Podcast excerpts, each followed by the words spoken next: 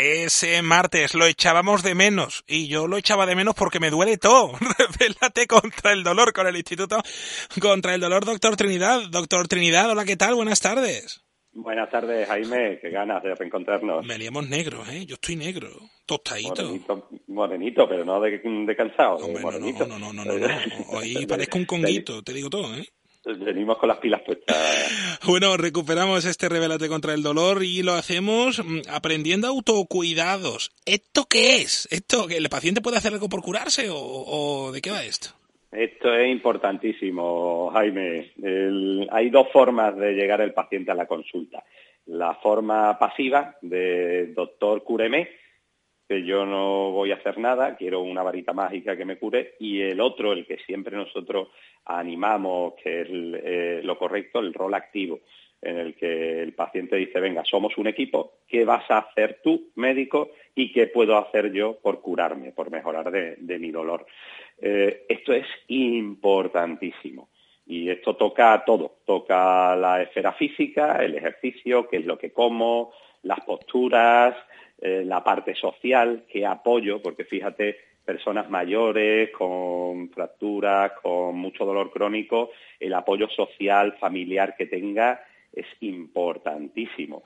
Eh, los hobbies, eh, todo lo que tenga fuera de su patología crónica que le puede ayudar y la parte emocional.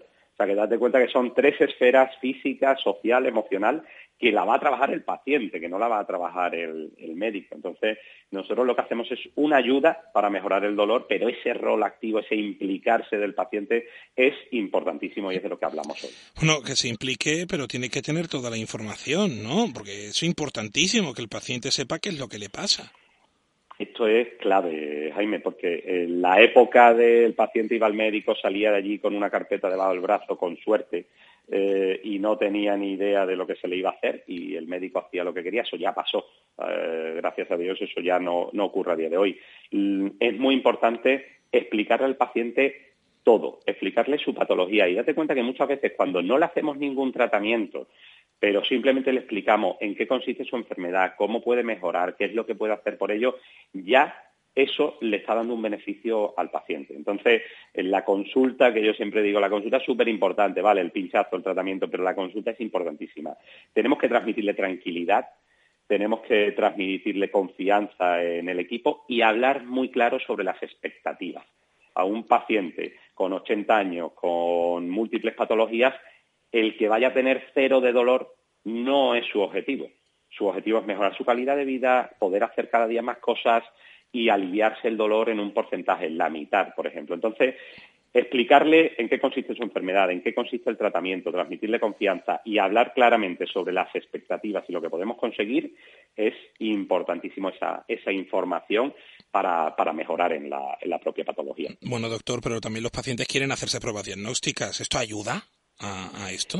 Esto es un arma de doble filo. Obviamente las Mm. pruebas diagnósticas son importantes para, para nosotros, para llegar a un diagnóstico, pero muchas veces eh, entramos en un sobrediagnóstico, en hacer pruebas de forma innecesaria, una de- detrás de otra, eh, y eso le crea al paciente un estado de enfermo. El estar haciéndose continuamente, entrar en una rutina de hacerme una prueba y otra resonancia y otra tal, crea un estado de enfermedad que a veces tenemos que decirle, oye, paramos, no estás tan mal, tenemos que parar de estar haciendo, o te digo pruebas, pero te digo tratamientos, de estar a lo mejor haciendo tratamientos cada dos por tres porque quiero llegar al cero de dolor, no es el objetivo. Paramos y hacemos otras herramientas como puede ser perder peso, hacer ejercicio, implicamos al paciente y paramos de estar haciendo sobre tratamientos. Pero luego es una, lo de la resonancia, lo hemos dicho muchas veces, es un arma de doble filo. El tengo una hernia, eso se lo decimos al paciente un día y eso ya le acompaña toda la vida. Y el paciente va con el tengo una hernia toda la vida y no puedo hacer deporte porque tengo una hernia. No puedo hacer este esfuerzo porque tengo una hernia. Y cuando tú ves la hernia, es una hernia pequeñita que no influye, que no le está haciendo nada y, y le hemos creado un estado de enfermo al paciente que es innecesario que él puede hacer cualquier deporte y no tiene que tener ninguna limitación y sin embargo le hemos creado nosotros esa limitación. Entonces, cuidado con ese sobrediagnóstico, con ese sobretratamiento. Mm, Bueno, vamos con, lo, con el tema principal. ¿Cuáles son los pilares de los autocuidados? ¿Qué es lo que tiene que saber el paciente? Pues mira, eh, las cosas más importantes que, o los objetivos más importantes que debe tener el paciente es el sueño. Dormir bien es importantísimo. El descanso nocturno, eh, no tener, para eso tenemos que conseguir no tener dolor durante o disminuir el dolor durante el periodo nocturno, pero tener una buena higiene del sueño. Luego, una buena higiene postural. Eso en la mayoría de patologías de dolor que tenemos ligadas al trabajo es porque no guardamos una buena higiene postural. Eh, desde el estar sentado a cómo cargamos pesos, a levantarnos cada 45 minutos eh, para estirar. Eso es muy importante para evitar el dolor crónico. La alimentación, el optimizar el peso y luego el tener una alimentación correcta con no demasiados azúcares, no demasiadas grasas, etcétera, eso es eh, muy importante. Y luego el ejercicio. Yo creo que este es el pilar más importante de mantener una actitud de, ejercicio eh, semanal, eh, periódica, y luego todo el apoyo social, tener hobbies, tener amigos, que nos haga distraernos porque cuando tenemos, estamos ante una patología crónica, ante una enfermedad crónica de dolor, eh, perdemos el foco, mm, lo fijamos todo el foco de nuestra vida en el dolor, en la patología, y eso no es sano. Entonces, el tener hobbies, el tener otro esparcimiento y otro apoyo social que nos haga pensar en otra cosa es también muy, muy importante en esta utopía. Bueno, y los ánimos, imagino que aquí serán vitales, ¿no? El estado de ánimo. Sí, date cuenta que el 70% de las patologías de dolor cursan con depresión o ansiedad. O sea que, y eso se entra en una rueda, en un círculo en el que la depresión y ansiedad provoca más dolor y, cada vez entramos en una espiral eh, de, de, agravarse. Por tanto, eh, eh, ahí es muy importante la figura del psicólogo. Nosotros tenemos una psicóloga, Elena, en nuestro equipo, que siempre animamos al paciente a que trabaje con ella porque hay esos factores de depresión y ansiedad, hay que controlarlos y el psicólogo te va a dar unas estrategias para controlar esos eh, pensamientos negativos o esa ansiedad que va a ser muy importante a ir mejorando poco a poco en el autocuidado.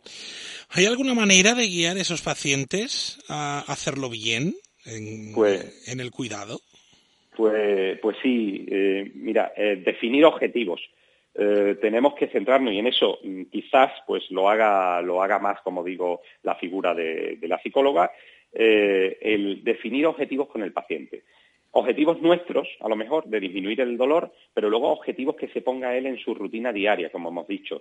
Hemos tocado muchos aspectos, ¿no? De, higiene, de, de hobbies, de amistad, de ejercicio, de alimentación poner unos objetivos mayores, pero luego objetivos pequeñitos. Sabemos que los objetivos a largo plazo no se cumplen nunca, pero objetivos cortitos que podamos medir dentro de poco, oye, pues mira, una pérdida de peso de tanto, o mira, apúntate a Aquagym y vas a hacerlo dos veces a la semana, o a baile, o me voy a buscar un hobby. Eh, a corto plazo y que en la siguiente consulta podamos medirlo o el propio paciente pueda medírselo. El conseguir esos pequeños objetivos le va a dar un refuerzo positivo a seguir. Como nosotros nos marquemos un eh, objetivo muy grande a muy largo plazo, el paciente se va a frustrar porque no lo va a conseguir.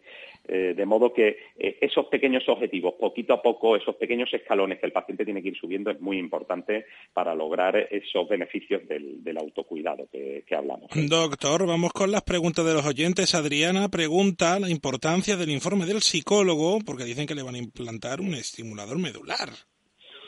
Sí, eh, volvemos a la figura de, la psicóloga, es importantísima. Eh, cuando implantamos un estimulador, que nos lo había escuchado mucho, que es el tratamiento más eh, complejo que tenemos de implantar un electrodo en la médula, se ha visto que la actitud del paciente es muy importante. Una vez más, puede ser este caso, pero puede ser cualquier otro tratamiento. Por tanto, trastornos de personalidad, eh, trastornos compulsivos de la, conducta, eh, ser muy hipocondríaco, pues puede ser un factor pronóstico negativo para el implante de estos estimuladores. Por tanto, primero tendrían que trabajar esas esferas eh, para mejorarlas previo al implante. Por tanto, es vital eh, este tipo de, informes psicológicos previo al implante de un estimulador. Bueno, y Rosario pregunta que, tiene muchos dolores en el cuerpo tras 10 años, cuidando de su madre que tiene Alzheimer, dice que tiene 60 años y no sabe afrontarlo, doctor. Uf, esto, esto es importantísimo. ¿Cuántos oyentes tenemos que están cuidando de personas mayores o de, o de alguien con, con alguna minusvalía, con algún problema, y toda su vida se, enfoca en ese, en ese cuidado de, esa persona. Eso le llamamos nosotros el síndrome del cuidador, porque nos enfocamos mucho en el paciente, pero eh, la figura del cuidador que está al lado hay que mimarla, hay que cuidarla mucho porque el, paciente en ese caso depende de esa figura y si nos cargamos esa figura eh, del cuidador mm, no hay nada que hacer. Por tanto, yo siempre les digo, estás cuidando de tu madre, tiene Alzheimer, es muy duro, te tienes que tomar tu tiempo Tienes que tener tu horita que te vas a hacer ejercicio, que te vas con las amigas, que reseteas, que vuelves a cargarte de energía. Eso es clave. Y muchos de los dolores crónicos que vemos en la figura del cuidador se solucionan con, este eh, evadirse de hacer ejercicio, de, de buscar otros focos fuera de la responsabilidad del cuidado que muchas veces se convierte en un 24/7, en estar todo el día pendiente y se tiene que mimar eh, ella misma se tendría que mimar para poder luego volver a, trabajar en, eso, en esos cuidados. Importantísimo. Y muchas veces se olvida. La importancia de los autocuidados, qué, importante es tenerlos sobre la mesa para todo, mm, para ir eh, y para y para poder tener una calidad de, vida, pero sobre todo si usted tiene algún problema, pues claro, tiene que ir al Instituto contra el Dolor, eh, doctor Trinidad, que está en Cádiz, está en Jerez, está en Sevilla, va a estar en todos los lados, donde usted quiera, y va a estar el doctor José Manuel Trinidad y todo su equipo la semana que viene, otra vez que nos escuchamos, doctor. Sí, sí, sí, ya entramos en, en rutina. Volvemos, vuelve septiembre, volvemos a vernos y encantado de, de escucharnos toda la semana, Jaime.